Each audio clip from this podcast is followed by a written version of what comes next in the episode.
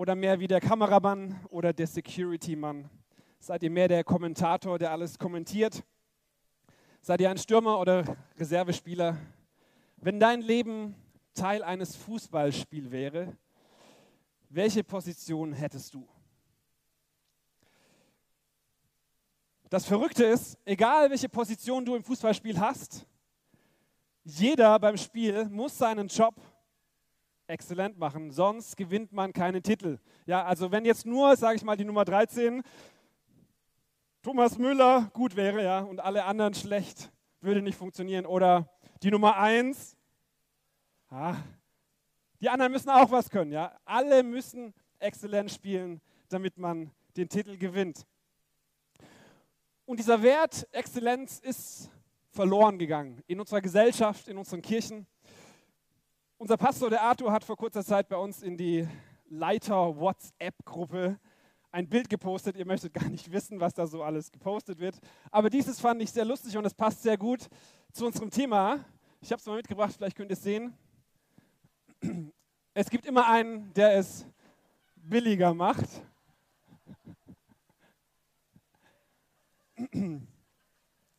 Das ist natürlich bitter. Aber es trifft irgendwie die Sache auf den Kopf. Lieber billig und nicht so gut als Exzellenz. Und das Gleiche sehe ich in unseren Kirchen und unseren Gemeinden, dass es kaum noch exzellente Kinderarbeit gibt, kaum noch exzellente Konfi-Unterrichte, kaum noch Dinge, wo Leute sagen, Mensch, das war richtig, richtig gut. Und ich habe die Befürchtung, es kommt aus einem falschen Verständnis, das wir von Gott haben. Wir denken, als Christen müssen wir demütig sein und immer den untersten, schlechtesten Weg nehmen aber nie den besten oder nach Karriere streben. Dabei sagt Jesus selber, denn darin wird mein Vater verherrlicht, dass ihr viel Frucht bringt. Gott hat nichts dagegen, wenn wir leidenschaftlich mit ganzem Einsatz Dinge tun. Gott hat nichts dagegen, wenn wir exzellent leben. Und meine erste Frage an dich heute Morgen, wenn andere Leute dein Leben beschreiben müssten, was würden sie sagen? Würden sie sagen, hey, der lebt ein wirklich exzellentes Leben?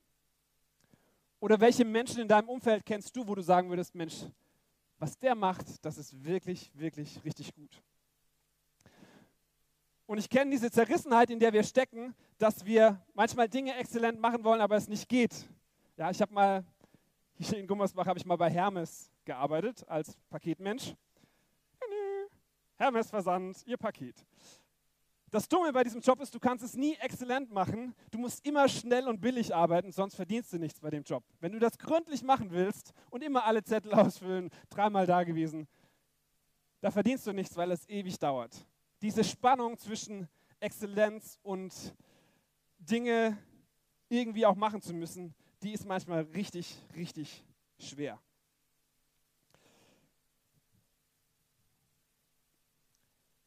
Ich muss sagen, ich habe mich schwer getan bei der Vorbereitung, weil dieses Thema verzwickt ist. Und ich möchte eine Sache auf jeden Fall vermeiden, und deswegen sage ich das gleich am Anfang. Ich möchte vermeiden, dass diese Predigt irgendeine Art von Leistungsdruck erzeugt. Dass Leute rausgehen und sagen, wusste ich, die KFO, das sind leistungsorientierte Menschen, ja, da musst du was leisten, damit du gut bist, damit du wertvoll bist. Darum soll es nicht gehen. Wir wollen nicht die Latte höher legen, wir wollen nicht die Burnout-Rate erhöhen, wir wollen keinen Leistungsdruck. Die Spannung beim Predigen liegt immer zwischen Zuspruch und Anspruch. Zuspruch Gottes, der sagt, du lebst aus Gnade, du bist aus Gnade errettet, du musst gar nichts tun. Und Anspruch, dass Gott sagt, hey, ich möchte, dass ihr heilig seid, so wie ich heilig bin. Ist immer Zuspruch und Anspruch gleichzeitig. Und diese Balance zu finden bei diesem Thema fand ich unglaublich schwer, denn ich möchte nicht sagen, arbeitet härter, ja, gebt noch mehr. Aber wir wollen uns anschauen, was die Bibel über Exzellenz sagt. Denn Gott ist ein exzellenter Gott. Weiß jemand das erste Wunder, was Jesus gemacht hat? Weiß jemand, was das war? Wein. 600 Liter Wein, sein erstes Wunder. Und das war nicht der billige 1,99 Aldi-Wein, den er gemacht hat, sondern, der ist auch gar nicht schlecht, aber da steht, dass die Leute diesen Wein probiert haben und die sagten, Way, das ist der beste Wein, den ich je getrunken habe. Wieso bringt ihr den erst jetzt so? Jesus hat den aller, aller, aller, allerbesten Wein gemacht. Exzellent. Er hat die Welt erschaffen mit allen Facetten, mit kleinen Tierchen, die kleine Beinchen haben, mit Eiskristallen, mit Heuschrecken, mit Wassertropfen, ins Detail mit Liebe erschaffen. Gott ist exzellent und deswegen drei Punkte heute Morgen, die ich mitgebracht habe. Und ich äh, habe die hier für euch aufgeschrieben, damit ihr die schön sehen könnt. So. Könnt ihr das sehen, wenn ich das hier so. so. Erster Punkt. Exzellenz am Arbeitsplatz. Es ist ein Riesenvorrecht, wenn wir arbeiten dürfen, wenn wir Arbeit haben. Und die meisten von uns haben irgendwie einen Boss oder stehen in irgendeinem Arbeitsverhältnis. Und ich habe mich gefragt, was sagt die Bibel darüber, wie wir uns am Arbeitsplatz verhalten sollen?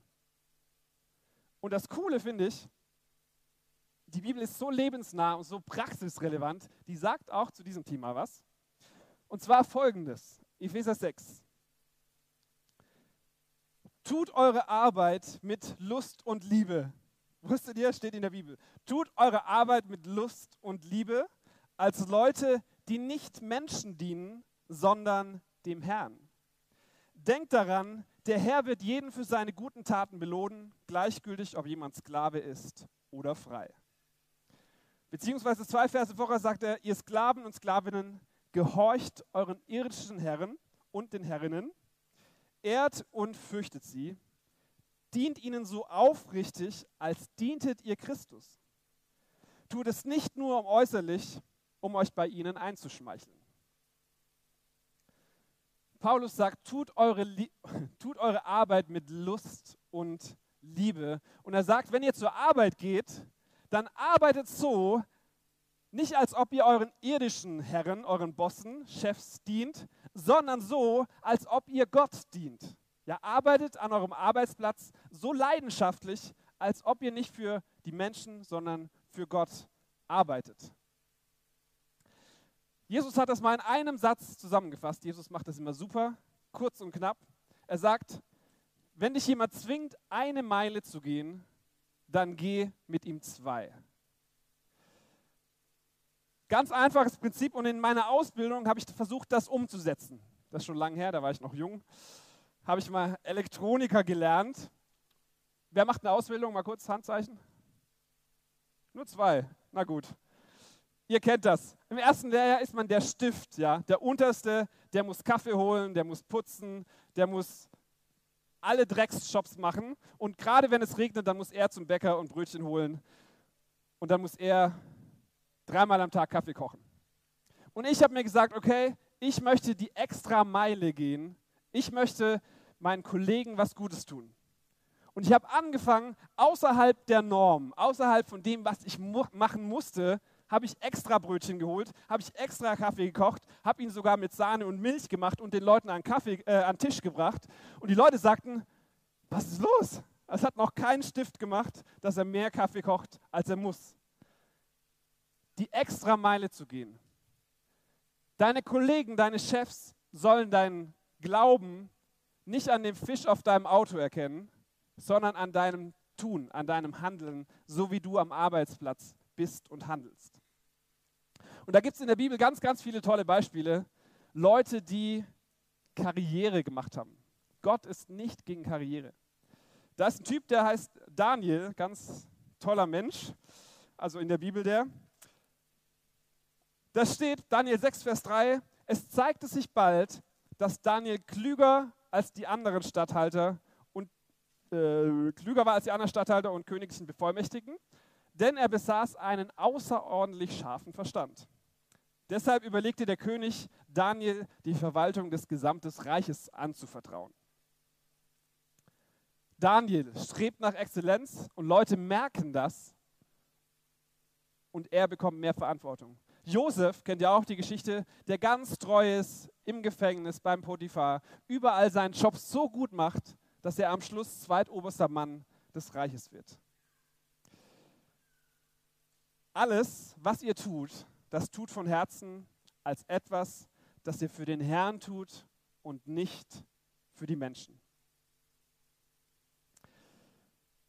Wer schon öfter hier war, der weiß, dass wir immer am Ende einer Predigt einen First Step machen. Immer eine Sache, die wir direkt umsetzen wollen. Und heute machen wir was Neues. Seid ihr dabei?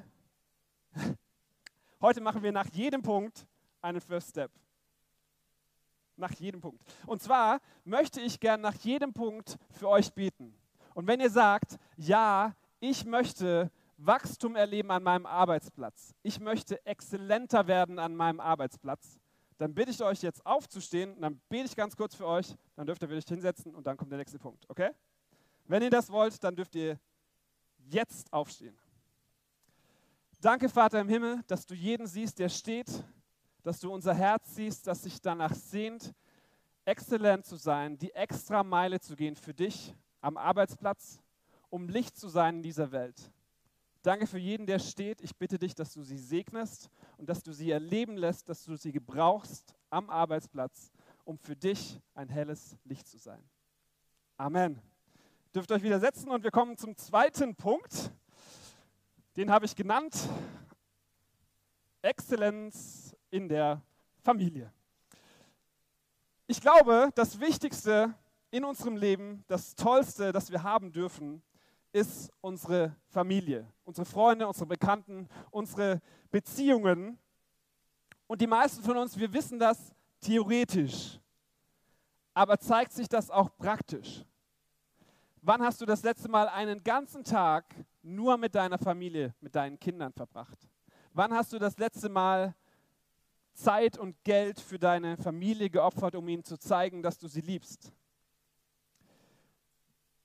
Ehren wir unsere Eltern, so wie es sein sollte. Jeder von uns hat Eltern und die Bibel sagt, Kinder, gehorcht euren Eltern. So erwartet es Gott von euch. Du sollst Vater und Mutter ehren, das ist das erste Gebot, das Gott mit einer Zusage verbunden hat, damit es dir gut geht und du lange lebst. Wann hast du das letzte Mal Vater und Mutter geehrt, hast deine Mama angerufen, nicht nur am Muttertag, sondern zwischen dem Jahr zu sagen, Mama, ich finde dich toll. Oder deinem Papa zu sagen, danke, dass du mich großgezogen hast. Manche von euch haben das Vorrecht, Eltern zu sein, Kinder zu haben. Kinder sind ein Geschenk Gottes, sagt die Bibel.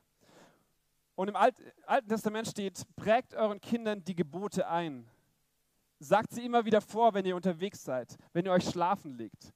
Erzieht eure Kinder mit Exzellenz. Das ist das Beste, was ihr machen könnt. Das Beste, wie ihr eure Zeit investieren könnt. Und wenn uns das so wichtig ist, liebe Leute, dann muss ich das zeigen in unseren Prioritäten, wie viel Zeit wir mit wem oder was verbringen. Und wenn die Familie wichtig ist, dann nehmt euch Zeit für eure Kinder, Zeit für eure Eltern. Ist noch keiner ans Lebensende gekommen und hat gesagt, Mensch, ich ärgere mich, dass ich so selten in der Firma war. Ja. Ich hätte gern noch mehr gearbeitet. Am Ende sagen die Leute immer, ich hätte lieber noch mehr Zeit mit den Menschen verbracht, die ich liebe. Und noch hast du die Chance, das zu ändern. Noch kannst du Zeit mit deinen Eltern, mit deinen Kindern verbringen, damit du am Schluss nicht bereust und sagst, hätte ich nur, hätte ich nur, hätte ich nur. Exzellenz in der Familie. Das war ein ganz kurzer Punkt. Trotzdem, wenn ihr sagt, ich wünsche mir, exzellenter zu sein als Familienvater, als Mutter, ich wünsche mir, das Beste für meine Familie zu geben und ich brauche da Gottes Hilfe, dann lade ich euch ein, jetzt aufzustehen und ich bete gerne für euch. Danke, Vater, dass dir kein Anliegen zu klein ist und keins zu groß. Danke für Familie, danke für Kinder, danke für Beziehungen, in denen wir leben dürfen. Und wir brauchen deine Hilfe, Gott. Wir brauchen deine Hilfe, liebevoll zu sein, Prioritäten richtig zu setzen, unsere Kinder richtig zu erziehen, unsere Eltern richtig zu lieben. Danke, Gott, dass du das mit uns vorhast, dass du uns gebrauchen möchtest, um Familie stark zu machen, um Kinder mit Exzellenz zu erziehen. Danke für jeden, der steht und ich bitte dich um Weisheit und richtige Prioritäten, dass du uns hilfst, exzellent zu in der Familie zu sein. Amen. Punkt Nummer zwei. Da kommt Punkt Nummer drei. Und ihr werdet es nicht raten. Exzellenz in der Gemeinde. Arbeitsplatz ist super, Familie ist super, aber was über den Tod hinaus Bestand hat, was Ewigkeitswert hat, ist Gottes Reich. Die Gemeinde ist unser Leben mit Gott. Und die Bibel sagt da ganz viel dazu und ich möchte euch ein paar Sachen vorlesen, damit ihr nicht denkt, das hat sich die KFO so ausgedacht. Ja, das steht in der Bibel. Ich lese es vor. Römer 12, Vers 8. Wer in der Gemeinde eine Verantwortung übernimmt, soll mit Hingabe bei der Sache sein. Oder 1. Korinther, tut stets euer Bestes für die Sache des Herrn, denn ihr wisst, dass euer Herr euren Einsatz belohnen wird. Ich liebe unsere Gemeinde, ich liebe die KFO, ich liebe euch, weil ich das so schön finde, wie ihr entdeckt, was kann ich gut und wie kann ich das, was ich kann, zur Ehre Gottes einsetzen. Ganz viele machen das, ihr seid treu im Kleinen, ihr putzt jede Woche das Gemeindehaus, ja, ihr seid treu im Kleinen und macht Woche für Woche Kindergottesdienst oder Teenie-Arbeit oder macht Musik in der Band, ihr seid treu in den kleinen Dingen, weil ihr wisst, dass es wichtig ist. Und ich glaube, alles, was wir haben, hat Gott uns geschenkt, damit wir es ihm zurückgeben können. Jede Minute, jedes Talent, alles, was wir können, hat er uns geschenkt, damit wir es für ihn wieder einsetzen können. Und bei diesem Punkt der wird Gott leidenschaftlich. Da wird er richtig leidenschaftlich. Im Alten Testament gibt es mal richtig Ärger, weil das Volk Gottes Gott nicht mehr das Beste gebracht hat, sondern nur noch lahme Tiere und kranke Tiere, nur noch die Hälfte der Ernte, nur noch immer so das, was übrig bleibt, anstatt ihm das Beste zu bringen. Damals war es so, wenn du Gott geliebt hast, hast du ihm Tieropfer gebracht. Die Zeiten sind zum Glück vorbei. Aber das Prinzip bleibt gleich. Und Gott sagt zu dem Volk, Lahme und Kranke, ja sogar gestohlene Tiere bringt ihr mir als Opfer herbei. Soll ich, der Herr, mich etwa darüber auch noch freuen? Gott regt sich tierisch auf und sagt, was macht ihr da? Wieso bringt ihr nur den allerletzten Schrott zu mir, zu meinem Altar? Und manchmal entdecke ich das Gleiche heute in unseren Kirchen. Da gibt es hässliche Flyer, da gibt es schlechte Veranstaltungen, da gibt es schlechte Musik.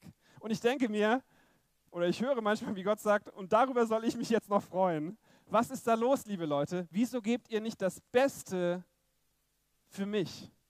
Wieso bringt ihr mir das, was ihr übrig habt und nicht das, was euer Bestes ist? Und es geht mir nicht darum, dass wir uns vergleichen oder dass wir sagen, Mensch, der kann mehr als der, Vergleichen ist nie das Ding. Gott hat Maßstäbe für jeden von uns. Mein Bestes ist anders wie dein Bestes. Mein Gitarrenspiel vielleicht anders wie deins. Meine Kochkünste, aber auch ganz anders wie eure. Also jeder kann etwas und es geht nicht darum, dass wir uns vergleichen, sondern dass wir uns ergänzen und gemeinsam etwas verändern. Wenn du heute Morgen sagst, irgendwie habe ich meine ehrenamtliche Tätigkeit nicht so priorisiert, wie heißt sowas? Die Priorität nicht so sehr darauf gesetzt, wie ich hätte sollen. Puh. Dann lade ich euch ein, dass wir aufstehen und gemeinsam beten, dass Gott uns neue Leidenschaft für unsere Kirche und für unseren ehrenamtlichen Dienst schenkt. Okay? Wenn ihr das wollt, dann dürft ihr jetzt aufstehen und ich bete gerne für euch. Jesus, dein Reich, deine Gemeinde, es ist das Tollste, was es gibt, denn es hat Ewigkeitscharakter. Dich zu kennen und dich zu lieben, das soll das Höchste und das Wichtigste in unserem Leben sein. Und du siehst jeden, der steht und sagt, ich wünsche mir, dass das in meinem Leben mehr Priorität gewinnt. Dass die Kirche, dein Reich, die Beziehung zu dir wichtiger wird, die Priorität höher wird. Gott, und auch das können wir nicht aus eigener Kraft. Wir brauchen dich. Und ich bitte dich, dass du jeden, der jetzt stehst, mit deiner Kraft erfüllst, um seinen Dienst treu zu tun. Amen. Ihr dürft euch setzen und der letzte Punkt, Der fällt aus der Reihe. Ich habe ihn genannt. Exzellenter Christ? Fragezeichen. Denn ihr merkt schon, es geht um Anspruch und Zuspruch. Es geht darum, besser werden zu wollen. Aber ganz wichtig ist es mir, dass ihr eine Sache sehr, sehr gut versteht. Und dazu brauche ich nochmal volle Aufmerksamkeit. Seid ihr noch da? Seid ihr noch da? Hey! Woo! Wir werden heute Weltmeister, Freunde. Ihr müsst gut drauf sein. So, letzter Punkt, exzellenter Christ, Fragezeichen. Ganz, ganz, ganz wichtig ist, dass ihr das versteht. Beim Christsein, meine Beziehung zu Gott, geht es nicht um Perfektion. Es geht nicht um Moral. Es geht nicht darum, dass wir uns anstrengen müssen, bessere Menschen zu sein. Es geht nicht darum, dass wir aus eigener Kraft etwas für Gott tun. Es geht nicht darum, dass wir uns anstrengen, exzellenter zu sein. Christsein bedeutet, wir sind kaputte Typen und Gott macht uns ganz. Im Römerbrief steht so, Gott aber hat uns seine große Liebe dadurch bewiesen, dass Christus für uns starb, als wir noch Sünder waren. Damals, als du nichts konntest, als du dich total daneben benommen hast, alles schief lief und du dich heute darüber ärgerst und dich dafür schämst, für dein schäbiges, krummes Leben, damals hat Gott dich schon geliebt. Und er liebt dich heute nicht weniger als damals. Deine Leistung hat mit Glauben nichts zu tun. Wir leben aus Gnade und nur aus Gnade. Versteht ihr? Ganz wichtiger Punkt. Christsein hat nichts mit Perfektion zu tun, nichts mit Leistung. Wir können nicht durch Anstrengung gerecht werden. Eure Rettung ist wirklich reine Gnade und ihr empfangt sie alleine durch den Glauben, sagt Paulus. Ihr selbst, ihr habt nichts dazu getan, sie ist Gottes Geschenk. Ihr habt sie nicht durch irgendein Tun verdient, denn niemand soll sich mit irgendetwas rühmen können. Deine Beziehung zu Gott lebt von Gnade. Davon, dass Gott dich errettet hat. Davon, dass Gott dir deine Schuld vergeben hat. Du hast nichts dazu getan und du kannst auch nichts dazu tun. Versteht ihr? Leute sagen, Christsein, da geht es doch nur um Gebote, um Moral. Da habe ich ein schlechtes Gewissen, da muss ich mich noch mehr anstrengen. Quatsch. Christsein bedeutet, dass wir aus Gnade von Gott geliebt sind, so wie wir sind. Ohne dass wir irgendwas leisten. Und so wollen wir auch als Kirche sein. Wir wollen sagen, komm so, wie du bist. Mit all deinen Macken, mit deinem kaputten Leben, mit den Dingen, die falsch gelaufen sind. Komm. Weil Gott sagt, du darfst so sein, wie du bist. Aber es bleibt diese Spannung. Das ist der Zuspruch Gottes, der sagt, du musst nichts tun. Und trotzdem auf der anderen Seite die Spannung bleibt, sein Anspruch, der sagt, ich möchte aber nicht, dass du so bleibst, wie du bist, weil er uns liebt. Römer 4, Vers 2 oder 2, Vers 4, 4, Vers 2. Wisst ihr nicht, dass Gottes Güte euch zur Umkehr leitet? Gottes Liebe ist es, die uns dazu bewegen sollte, zu sagen, ich möchte exzellenter sein am Arbeitsplatz. Ich möchte meiner Familie mehr dienen. Ich möchte exzellent und mit vollem Einsatz in der Gemeinde arbeiten. Aber beim Christsein geht es nicht um Perfektion, nicht um etwas leisten, sondern es geht darum, dass Gott uns liebt, so wie wir sind und dass wir aus seiner Gnade jeden Tag neu leben dürfen. Und vielleicht bist du heute Morgen hier und sagst, krass. Zum ersten Mal hat mir das jemand gesagt, dass beim Christsein nicht um Leistung geht. Und du sagst, ich wünsche mir das, diese Gnade Gottes zu erleben, die offenen Arme, der mich trägt. Ich wünsche mir das. Vielleicht bist du auch schon 100 Jahre Christ und sagst, aber irgendwie bin ich abgekommen von dieser Gnade und ich lebe doch wieder aus eigener Kraft und aus eigener Anstrengung. Wenn du dir wünschst, dass Gott heute Morgen dich neu überschüttet mit seiner Gnade, dann darfst du jetzt aufstehen und ich würde gerne für euch beten, damit ihr neu die Gnade Gottes erlebt. Lieber Vater, wir brauchen dich alle. Wir brauchen deine Vergebung.